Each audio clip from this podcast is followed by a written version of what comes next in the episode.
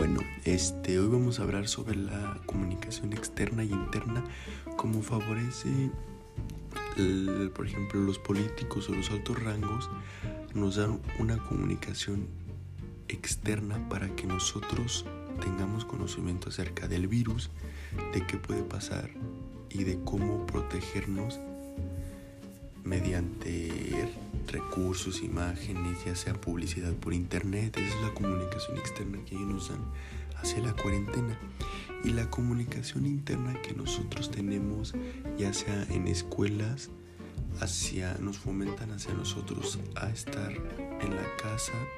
ya sea nos dan comunicación interna en redes sociales, en cómo adaptarnos y cómo seguir desarrollándonos dentro de casa es la parte que nos considera.